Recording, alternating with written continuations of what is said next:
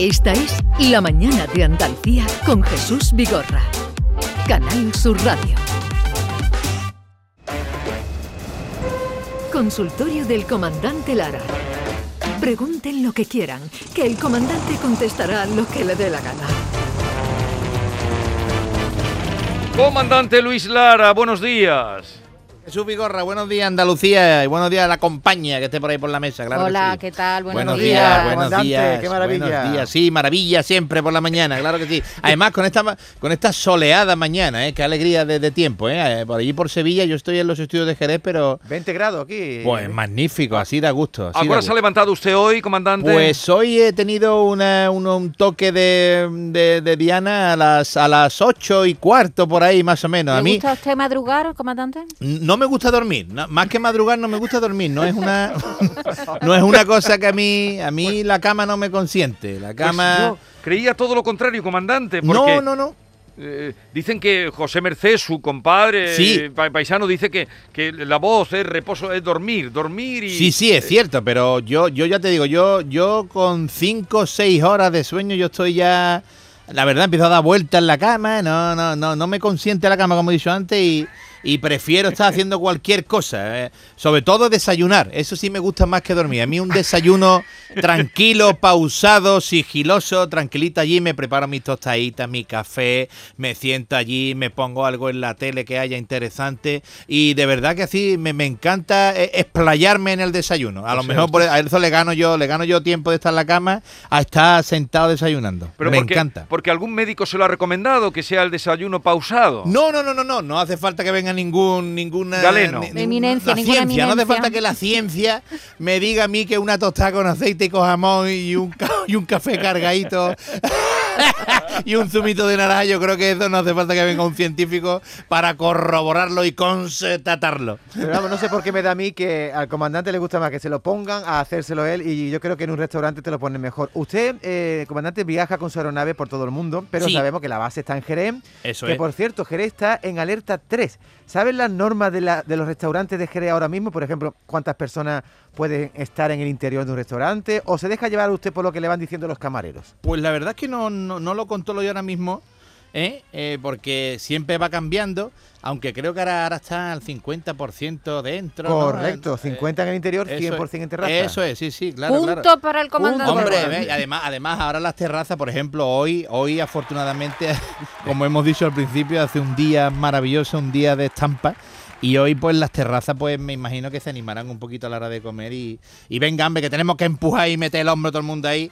Y hablando de bares, ¿eh? Eh, tengo por aquí una historia de, un señor que, que fue a un, restaurante de lujo y eh, estaba allí sentado y, y se dio cuenta de que los camareros llevaban una cuchara en- en el bolsillo. Entonces, entonces cuando uno de ellos vino a cogerle la comanda, pues le dijo, disculpe, es que me estoy fijando y estáis pasando los camareros por aquí por delante de la mesa y he visto que tenéis una cuchara en, en el bolsillo. ¿Sé por qué?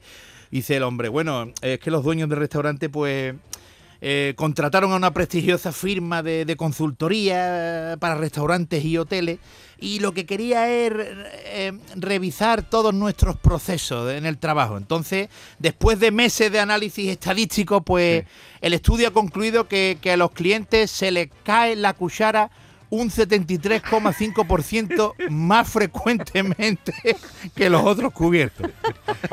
Eso representa una frecuencia de caídas de 3 cucharas por hora Sí. por mesa. Si nuestro personal se prepara para cubrir esa contingencia, se reduce el número de viajes a la cocina y podemos ahorrar así 1,5 horas hombre por turno. ¿eh? Entonces el otro se quedó flipado diciendo, Dios mío, me cago en la más. Y en el momento en el que terminaba de explicarle, pues un sonido metálico se escuchó en la mesa de atrás. Sí. Rápidamente porque camarero reemplazó la cuchara que se había caído por la que llevaba en el bolsillo y de pronto observó que todos los mesoneros pues llevaban una cuerdecilla también negra colgando de sus braguetas. Este hombre vio también la cuerdecita en las braguetas y le dijo también al camarero, disculpe, lo de la cuchara me ha quedado claro con lo que usted me ha dicho, pero es que estoy viendo esa cuerda justo ahí, ¿eh?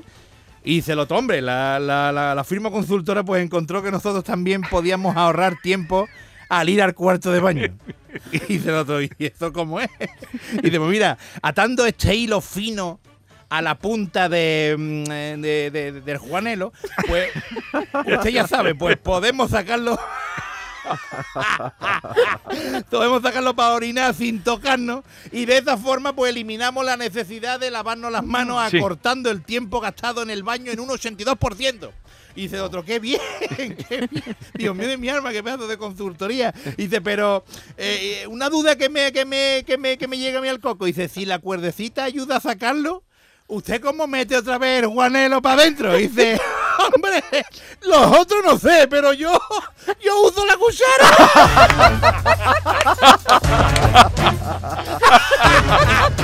¡Qué asco! Uy, se veía venir, se veía venir.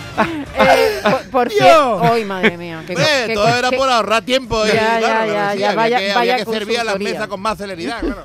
A ver, hablando de consultoría y este espacio se llama el consultorio del comandante Lara, vamos a pasarle una consulta, Buenos días, comandante. Manolo de Alcalá de Guadaira. Vamos a ver, esto va para el comandante Lara. Puesto que mañana es el día de su cuñado Ramiro, ¿hay algo especial? Bueno, venga, que lo sepa nada más, que mañana es el día de su cuñado Ramiro. Venga, hasta luego.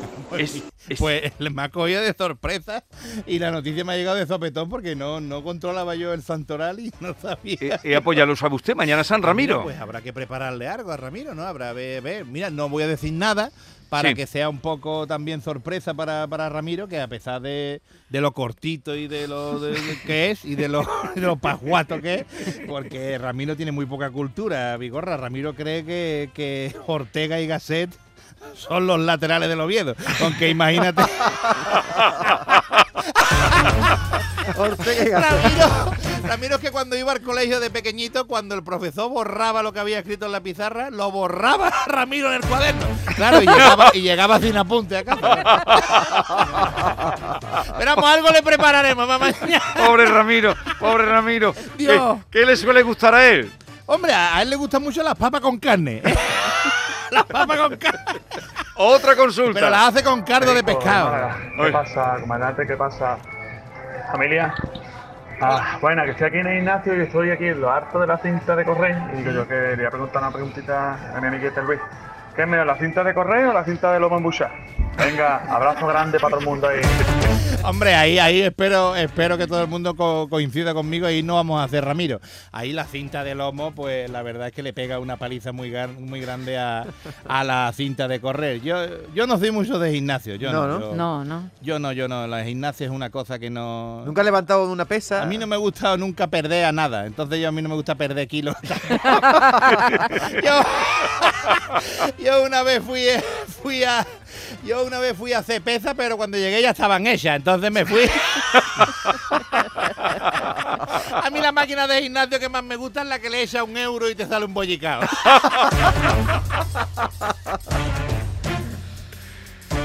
Si, Luis, si te tuvieras que mudar de país, ¿a cuál te irías a vivir? Venga, un saludo, buenos días. Oh, mira, por la pregunta, mira, ahora está muy de moda esto de los, los youtubers, ¿no? Los youtubers que se van a Andorra, ¿no? Para la- la- la- los impuestos y eso. Pero Sí. vamos, yo que va, yo que va. Yo a mí, a mí tienen que sacarme a mí con aceite hirviendo, sobre todo Andalucía. Y a partir de allá no es ni país, sino de Andalucía. Tienen que venir con aceite hirviendo, pues yo he tenido propuestas de, de- de irme a vivir a. Sí, a ¿qué Madrid. países? ¿Qué países No, no, lo- no, no? no, sobre todo a Madrid, iba a decirte, fuera de Andalucía. Eh, me han propuesto, pero que va, que va. Yo, mi cuartel general tiene que estar en Jerez, eh, que es donde yo estoy a gusto, que es donde yo disfruto de la vida.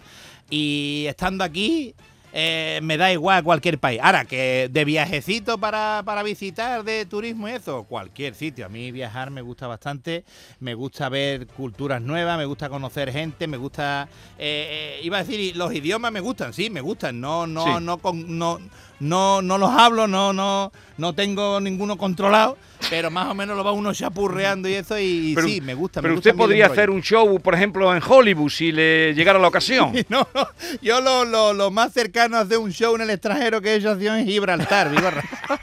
Que Y en triunfó, por Gibraltar, claro, cierto. estaban los llanitos Triunfó, y me triunfó. entendían perfectamente. Sí, sí, sí. Perfectamente, es verdad, sí, verdad. Me llegó a ecos de ese triunfo en Gibraltar. Sí, Por- sí, sí. sí, sí. Por cierto, comandante, eh, yo, no- usted, yo sé que está muy al cabo siempre de lo que sucede. No sé si se ha enterado de que las separaciones y los divorcios han bajado un 13% en, en el año el año pasado por el coronavirus. Ha bajado, claro, sí, la gente, sí, claro, sí. claro. Ca- cada vez se divorcia menos la gente. No sé si será porque no tienen dinero, no, no sé por qué Pues será. sí, tiene que haber, tiene que haber bastantes razones. O por una el y por las también infidelidades también, ver, ¿no? claro, Por la infidelidad. Sí, la, la infidelidad está el mundo lleno, lamentablemente, o no sé, o para algunos será positivamente.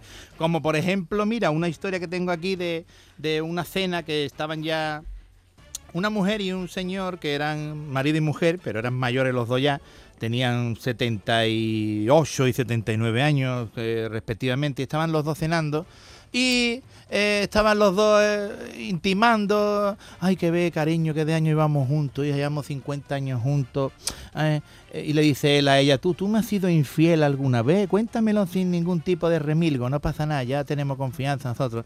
Y dice ella, bueno, Paco, ¿tú te acuerdas la vez que, que estaba tú muy malito y, y- tenía una enfermedad chunga y había que operarte y la operación costaba un, dineral tremendo, era una cuantía muy grande que nosotros no teníamos y, y la seguridad social tampoco podía hacer nada por nosotros y tuvimos que ir a una privada y eso, ¿tú te acuerdas?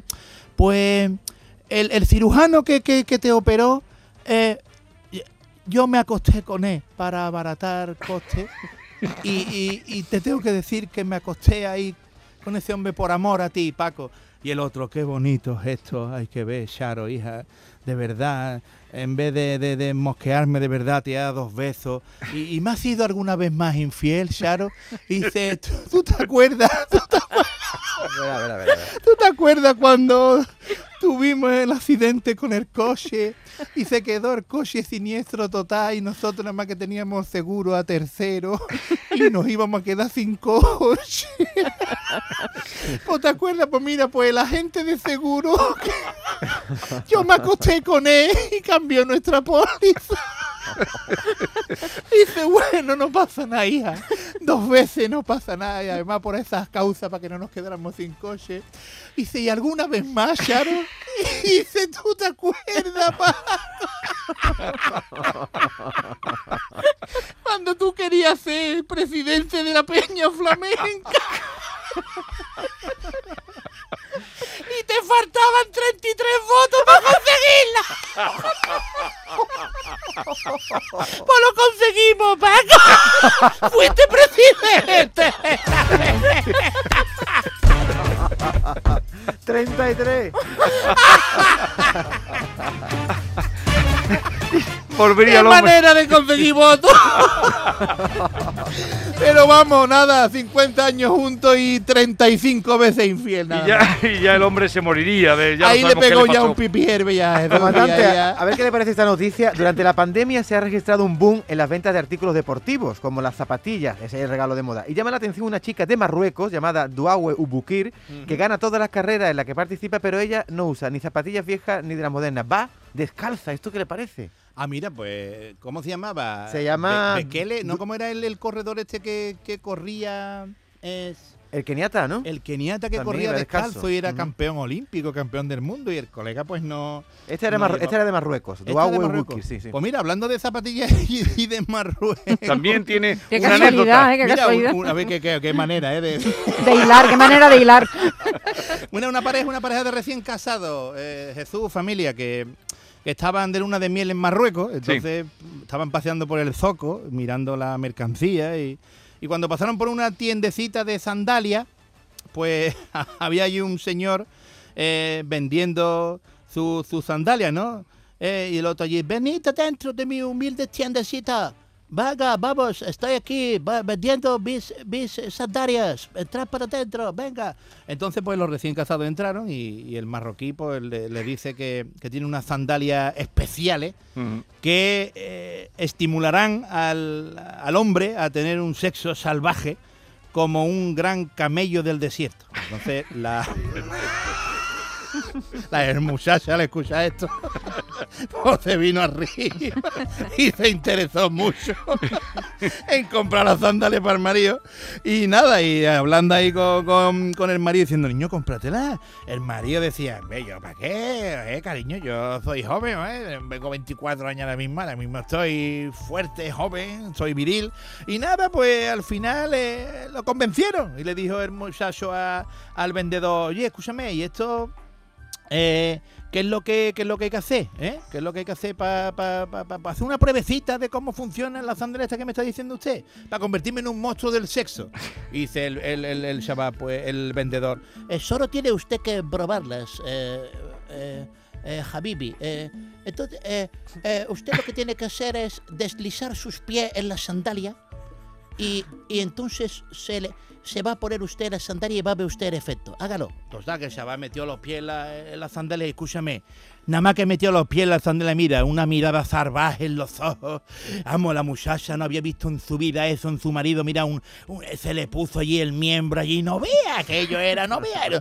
y en un parpadeo de ojos hizo así y cogió este tío al vendedor de la tienda, lo cogió por la cintura y lo echó allí en lo alto de una mesa allí y lo puso allí en pompeta allí y no ve y empezó allí a pambarbetarlo allí y dice el vendedor párate párate para para que te lo has puesto al revés Y yo puta que te lo has puesto al revés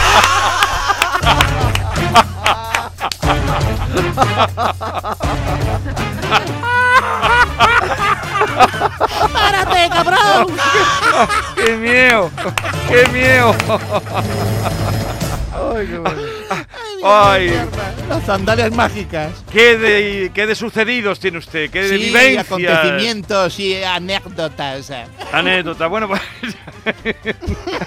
Maite. Está todavía riéndose, Maite, de- del cambio de la zapatilla.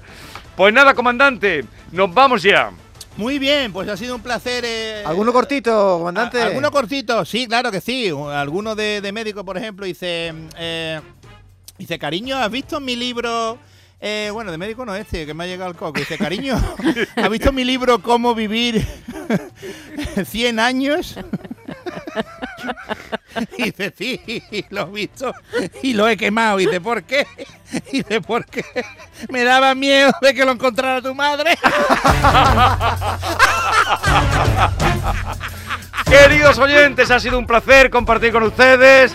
Cuídense, no se pongan malos, que no está la cosa para ir. ¡A urgencia! Adiós, comandante. Adiós a todos.